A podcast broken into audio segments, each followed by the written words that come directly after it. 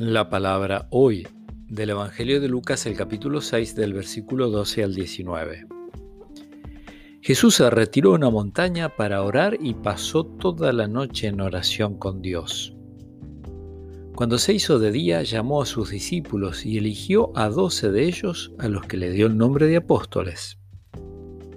Simón, a quien puso el sobrenombre de Pedro, Andrés, su hermano, Santiago, Juan, Felipe, Bartolomé, Mateo, Tomás, Santiago, hijo de Alfeo, Simón, llamado el celote, Judas, hijo de Santiago, y Judas Iscariote, que fue el traidor.